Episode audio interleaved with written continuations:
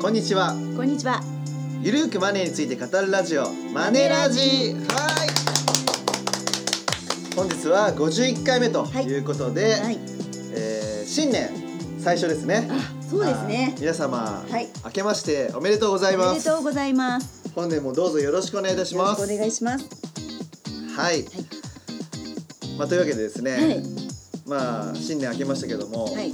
最近はどうですか高山さん最近はですね、はい。まあ本当にあのお正月休み明けからありがたいことにお仕事いろいろやらせてい。ただいてるんですけれども、まあ最近のトピックスは新年はまずどこにお参りしたとか。新年はね、そうですね。あの、はいまあまあこれ毎年恒例なんですけれどもね、うん。あのまあ会社のみんなと一緒に神田明神にお参りに行きまして、はい。まああのさらなる飛躍を目指したいなと 思っておりますね。うんうん。でその後これも恒例になりましたけどうなぎ食べてねパワーアップしてっていうねなんかえっ、と松竹梅。梅。祭りっていうのがあったんですよね、はい。祭りを食べましたよね。ええ。一応お金あるぞ的な、まそうっていう自慢することないですけど。ちょっとね あ、縁起がいいということでね。はい。はいはい。一番大きいの食べて頑張りました、うん。はい。最近はどうですか？最近の最近はですねそうですね。まあいろいろあるんですけど一番のトピックはあれかな。あの元 AKB のうん。松井咲子ちゃん。と、はい、お金についてあの東京証券取引所さんでうん。あのお金の対談をさせてうん。いただきましたね。ね東証マネ部というね、はい。サイトをやってるんですけども、はい。まあそれの一環ではい、高山さんが、はい、はい対談をしたと、うん、いはい、どうでしたか？やなんかね本当に背がすごいスラーッと高くて、まあ、同じ生物とは思えないっていうね。隣にね撮影したんですけどすごい嫌だった。なんか生物違いすぎて。うん。足の長さとかあの細さとか全然違ったんでちょっと引き目に取ってもらったんですけどうまく修正してもらいたいなっていう感じでしたかね。はい。ねお金の話をしてね。そうですね。家計簿アプリのこととか教えてましたよね。そうですね。やっぱりあの芸能人の方も大変だなっていうかやっぱりあの浮き沈みのある業界だと思うのでその中でやっぱマネープランどう考えていったらいいのかとか、うん。あとまあ彼女は全然その投資とかもやったことがないみたいなんですけど、うんまあ、これからお金どう増やしていったらいいのかっていうようなうんことなんかについてもお話しさせていただきましたね。ううん。ん、なるほど。内容はね、うん。まあちょっと今原稿を修正中というか。あ修正というかあのはい。書き起こしていただいて書き起こしてい。る最中なので、はい。はい。まだしばらく時間かかるかと思いますが、はい、まあ、出たらお知らせいたしはい、ます。お知らせいたします。はい、というわけで今日は、うん、今日お便りが来てると。嬉しいですね。はい。えー今日はねラジオネームれいこさんから。おれいこさん。はい。お便りをいただいておりまして。ありがとうございます。はい。じゃあ今日はあのこの質問にねちょっと答えていきたいなと思うんですがえーれいこさんからの質問です、うん。えー今年結婚の予定がありますうん。お財布は一つが良いとよく言われていますがどうでしょうか、うん。彼も私も会社員です。おーなるほど。はい。ご結婚おめでとうございます。結婚おめでとうございます。は なるほどね。い。あー夫婦の家計管理ですね。うん。得意じゃないですか。得意じゃないですか。ねいや私自身はねあんまり得意じゃないんですけど会計管理。まあねあんまり文章が書いてないんであのお互いでお金の話を今までしたかどうかはちょっとわかんないんですけども、うんまあ、よくあるのは、まあ、男性はねあまりお金の話をしたがらないっていうのはうんありますね。ありますねうん、で、まあ、女性の方はなぜ男性がそういう話をしたがらないかって言いますと、まあ、男性ってですね結構趣味や贅沢に使うお金あるんですよね。でそれを一緒にすると制限されるんじゃないかと。まあ、そこへの恐怖心っていうのがね本当にねあの男子と話してると大きいみたいで。そうなんですよ。はい。だ小遣い制っていうのも本当嫌なんですよ。本音ね、はね。本音は嫌なんですよ。うん。うん、だからうん。嫌がるんですよ。うん。自分の年収はどれくらいあるのか、うん。貯蓄はいくらあるのか。いうところなんですよね。一方一方女子は本当に聞きたがるんだよね。聞きたいんだよね本当は。うん。なんか私のお客さんとかでもなんか先生聞きたいんですけど聞けないんでどうしましょうっていう。悩みすごい多いですね。うん。うん、じゃあまずどうやったらねお金の話し合いができるのかっていうところはどうでしょうか？だからそのさ制限されると思うから構えちゃうわけでしょ。うんうん。だからまずはやっぱり、うん。あのどんなようなうん。あのことが好きなのとか、うん。そのこうポジティブなうん。話からまずこうお互いを知るっていう意味でもあとうんどんなことにお金を使うと幸せなのかとか、うんうんうんうん。そういうところからやっぱ話していくといいのかなっていうのはありますよね。そうですよね、あの将来の夢とかうん。うんビジョンを聞いて、うん。まずは男性の聞いてあげるといいんですよね。うんうんで女性はまあ同調したりとか、うん。いいねいいねみたいな。そうそうそうそその中で自分の思いもちょっと入れ込んでうそう。っていうのがいいって言いますよね。そうですね。ううん。ん、なんか否定はしない方がいいみたいね。とりあえずは。まずはねそうそうそう。聞くだけ聞く。なんか夢とかビジョンからうん。遠回しにお金の話につなげていくといいと。ねえお金の話なんだけどさみたいなまあしないと思うんですけど。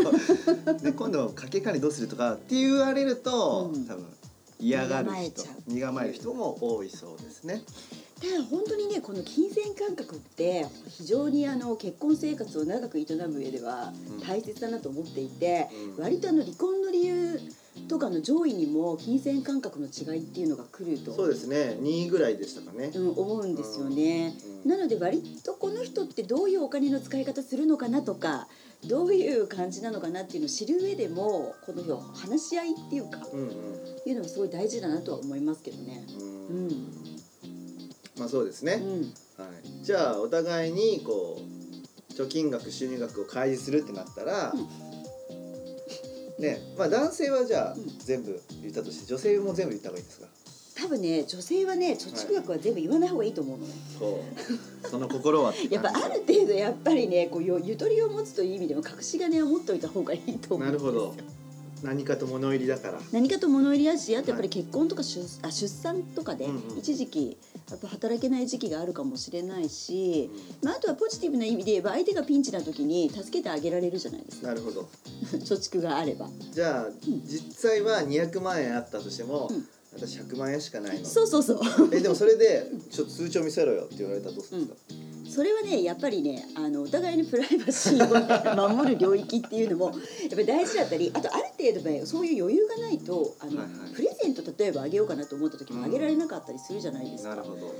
やっぱある程度長く結婚生活を営むにはお互い気持ちよく入れないといけないのでうん。そういうのは必要なのかなと思いますけどね。な。るほどですね,、ねこれから結婚の予定ってありますけどね。でね結婚式ねもしうん、の準備とかするわけですよね。おそらくね。あそうですね。ちなみになんですけども、はい。多くの男性は、うん。多分結婚式にモチベーションがないと思います、ですね。多分ねそこでね 揉めるカップルもすごく多くて、はい。なんでやってくんないのとか。なんでいろいろもうなんかこうもっとこう熱入れてくれないのっていうのはありますよね。ただ一方でやっぱ女性はその結婚式っていうのにものすごくこう憧れを抱いている若い女性とかが多いと思うので、なんかそのに二回ウェディングドレス着たいとか。じゃあそういう結婚資金を貯めるために、うんとかそういう結婚式の準備をさせるために、うん。どういうふうに女性は男性を転がせばいいんですか？えーでもやっぱりそこもだからさこうやってよっていう風なこう命令口調だとなんで俺別にやりたくないのにってなるから こういうのなんか着たいんだよねとか甘える感じでなんかこう頼るといいみたい、ああなるほど、うん、こういうのなんか着させてとかだからお願いとか、うん、なんかですねえっと、僕が言ってるのは結婚式はあくまでも通過点だから、うん。その先を言ってあげると動くんじゃないかと。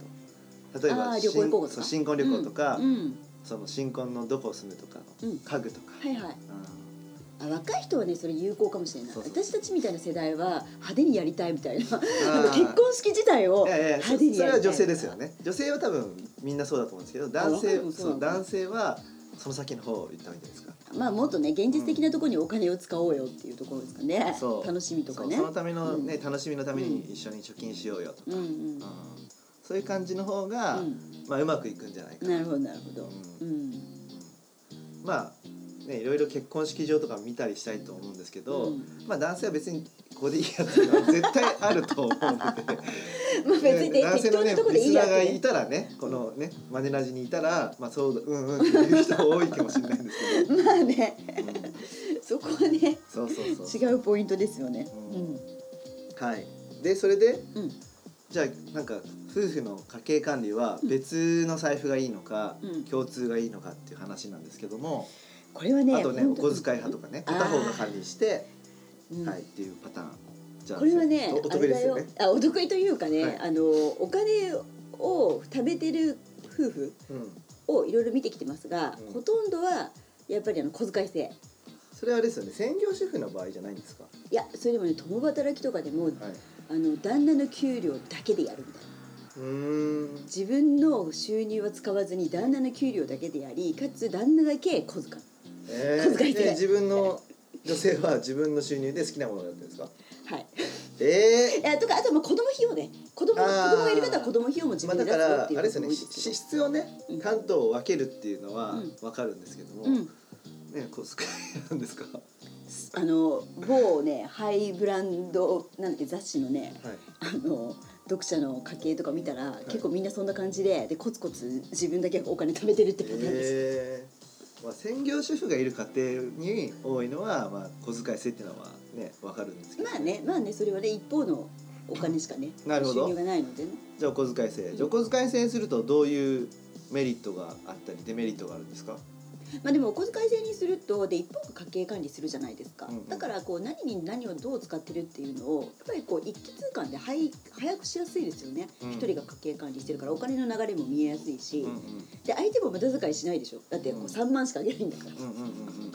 まあね、はいはい。そうそうそう。っていうのがありますよね。でデメリットはもう当然ストレス溜まりますよね小遣い制の方が。ああの夫側にすごく不満が溜まるっていうケースまあ、あとあれじゃないですか家計管理をしていないから、うん。状況わかんないんじゃないですか。あーだから任せきりにしてるとね。そうそうそう生きていけないですよね。まあもうね。離婚とかしてね。うん。急にまた自分の家計になったらあれどうどういう支出だったっけ？ああそういうのはあるかもしれないですね。生きていけなさそうですね。そうですね。うん。なるほどね、うんうん。ストレスが一番不満ですよね。稼いでんのに。そうねうんでもねやっぱ一番ねなんかそのひ人こう家計管理の上では小遣い制にしてるところが溜まってる気がします。なるほど。うん。じゃあ夫に不満がたまらないよううに、ん。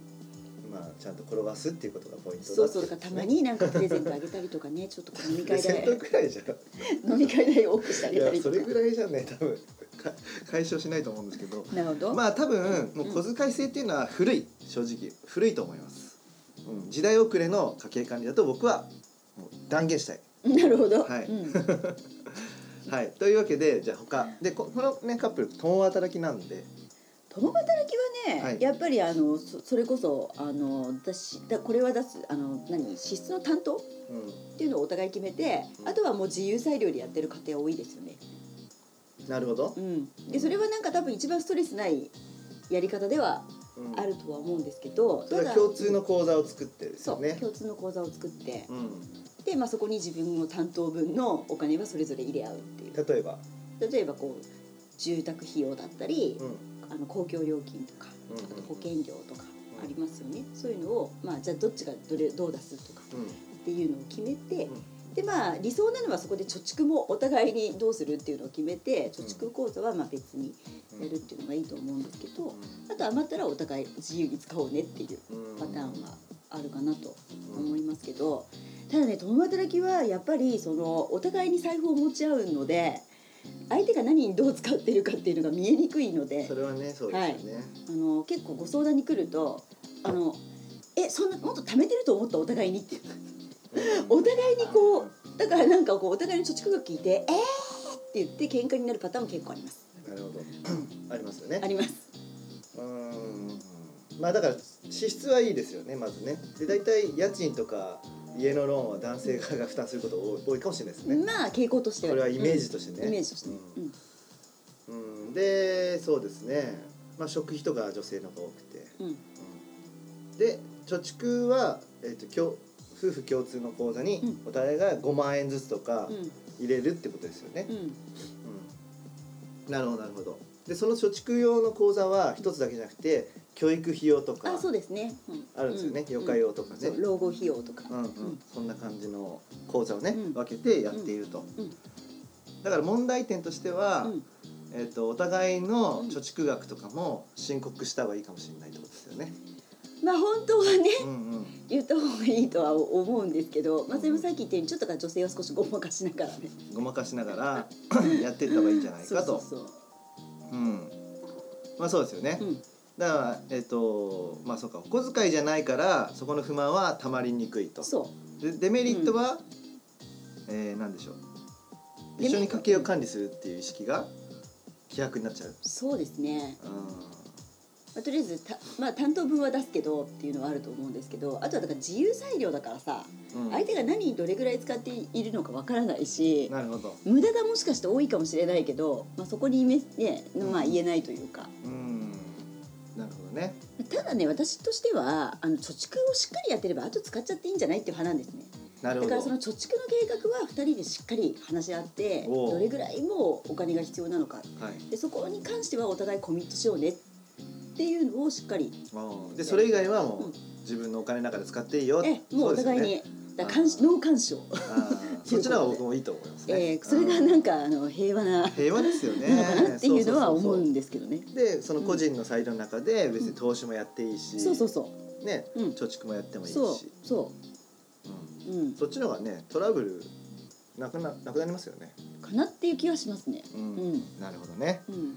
はい。じゃあこのラジオネームれいこさんが、うん。じゃあ結婚して子供を産んで、うん。じゃあその後パートとかになった場合、うん。でどうすればいいですか？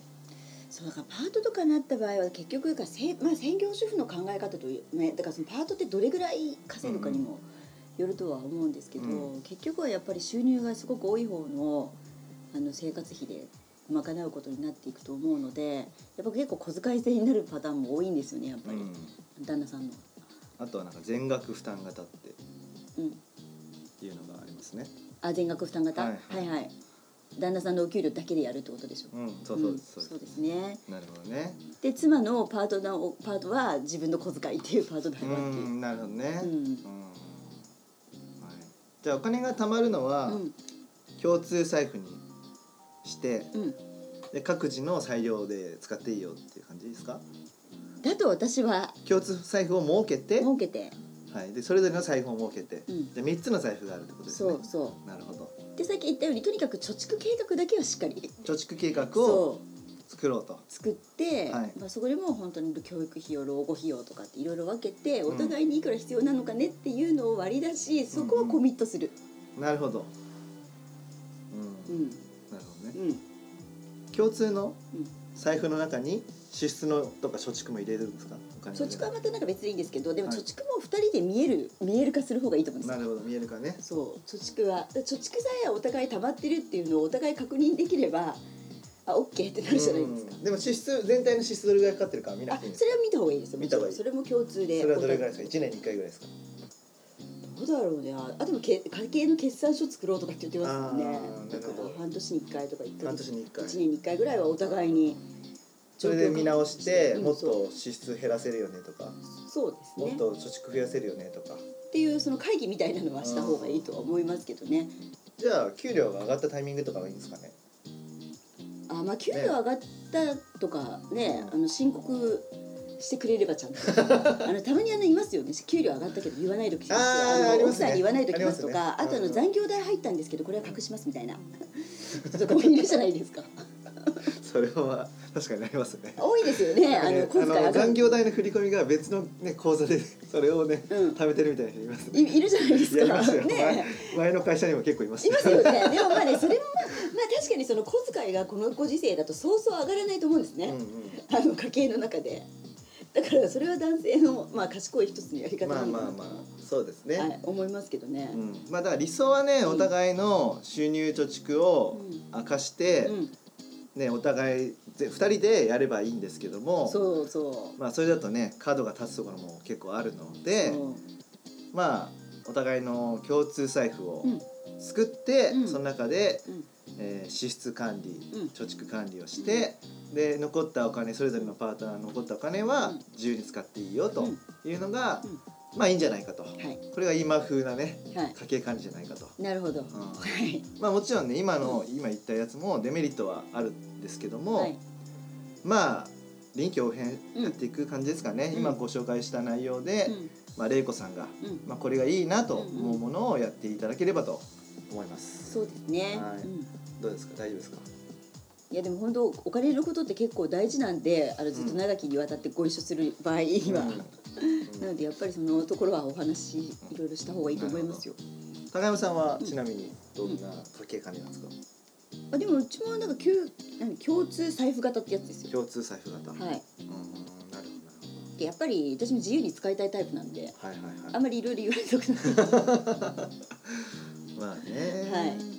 まあ僕も絶対そういう感じのタイプがいいですね。ねでやっぱあとやっぱでまあ貯蓄はちゃんとしとかないとねいけないんでね、うんうん。そこだけしっかり見える化せればいいのかなと、そうですね、うん。あのーなんでしょう。納得してあの相手の方がお金の管理うまいから任せちゃってるっていうんだったらいいです。でもなんでしょうね。もっとお金と向き合う機会って増やした方がいいと思うので、うん。まさ任せっきりにしないでたまには自分でもやってみるとか、うん。なんかちょっと違うことをやった方がいいんじゃないかなと。まあそうですね。やっぱこれからね多分時代がいろいろ厳しいじゃない、うん。で多分いろいろ社会保障制度とかもあのその身近なことでもいろんな制度が変わってくると思うんですね、うんうんうんまあ、これからあと年金減るかもとかいろいろ言われてる中で、うんうんだからやっぱり自分ごと化してうん。その取り組むっていう意識は、うん。まあ、これからもう本当は持った方がいいなとは思いますけどね。任せきにしないでね。そうですね。うん。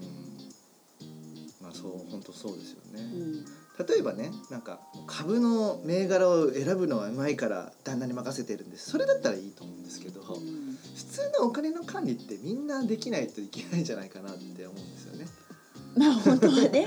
うん、でお金の知識ないからできないんですじゃなくて知識あのこれって最近なんかマネーリテラシーファイナンシャルリテラシー金融リテラシーっていう、まあ、リテラシーっていうのは読み書きができるってことなんですけどそれを上げるにはどうすればいいかっていう話があってで僕はね勉強するってことじゃないと思うんですよ。まずやるってことなんですよね。やることでリテラシーっていうのは追いつくんですよね。これはですねあのなんだっけな証券証券アナリストジャーナルうんうん。で確か論文にも出てたんですけど、うん。なんかアメリカ人にこうテストしたんですよね、うん。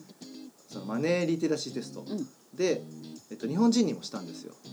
でこれは結果として日本人のマネーリテラシーは低かったんですけども、あの勉強するかしないかじゃなくて投資をしているかしてないかっていう差が大きいっていう結果だったんですよ。実際にね。そう。うん。でこれはですね例えばゲームとかスポーツと一緒なんですよ。うん。ずっとルールブック見てても上手くなんないじゃないですか、うん。絶対なんないんですよ。僕サッカーやってたんですけども、うんサッカーにはワンツーとかあるわけですよね、うん。ワンツーって理論上はわかるじゃないですか、うんうん。ダイレクトでこう相手に返すみたいな、うん。でもやってみるとすごい難しいっていうのが分かるんですよ、うん相手もいるし、うんうん。うん。なんかその中でじゃあ相手がこの位置だったら成功するなとかって絶対あると思うんですよね、そんな感じでやりながら覚えることっていうのがすごい大きいと。うんうん。でやるとあ例えば株ってこういう仕組みだっていうのが分かるので、そういうテストを受けても分かるっていうことなんですよね、うんうん。うん。やらないことって忘れちゃうじゃないですか、まあね。そう。うん。だからですねぜひまずやってみるっていう、うん。自分でね。う、ん。センスなくてもいいんですよ最初、うん。みんなセンスないんですから、うん。最初はやってみていただいて、ね。でまああとお互いの能力がねそのマネーレベルが一緒だったらうん。成長し合えるじゃないですか、まあねうん。それはね。そうそうそうそう、任せっきりで相手のせいにするぐらいだったら自分で勉強しましょうよとうん。うん。いう感じなので、はいまあ今日お話ししたお金のね家計管理はいろいろありますけども、うん。まあよく言えば一番いいのは共通財布型でうん。で自分でも管理できるのがはい。いいんじゃないのかなと。うん。思うちょっと僕最後語っちゃいましたけど。いやいやまあでも本当はい。体験が一番やっぱり重要ですよね、うん。経験体験っていうところで。経験こそね、うん。貴重な財財産っうんていつも言ってますもんね、そうですね。ううんん。うん、失敗したっていいんですよ。ね。まずやってみるっていうやってみるということで、はい。はい。というわけで、うん。ちょっとねお時間も来ましたので、はい。新年一発目はこんなところで終了したいと思います。はい。はい。玲子さん大丈夫でしょうか？ねえ玲子さんお幸せに。はい、こんな感じでですね、はい。あのお便りうん。はいお待ちしております。はい。はい、あの問い合わせフォームからでもいいですし、はい。えーホームページから問い合わせていただいてもいいですし、はい。はい、あの最後にね高山さんがお知らせもしてますので、あそうですね、はいそちらの女子アナ風なんですけど そちらのアドレスに送っていただいても大丈夫ですので、はい。気軽にメッセージお待ちしております。はい。はい、頼藤大樹と高山和恵が。お送りしました。またね、See you。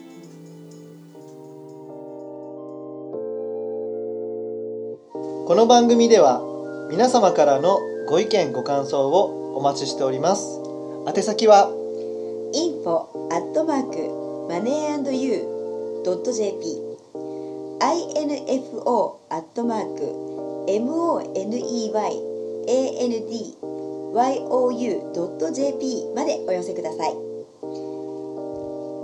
の番組はマネー &you 頼藤大輝高山和恵制作リベラミュージックでお届けしました。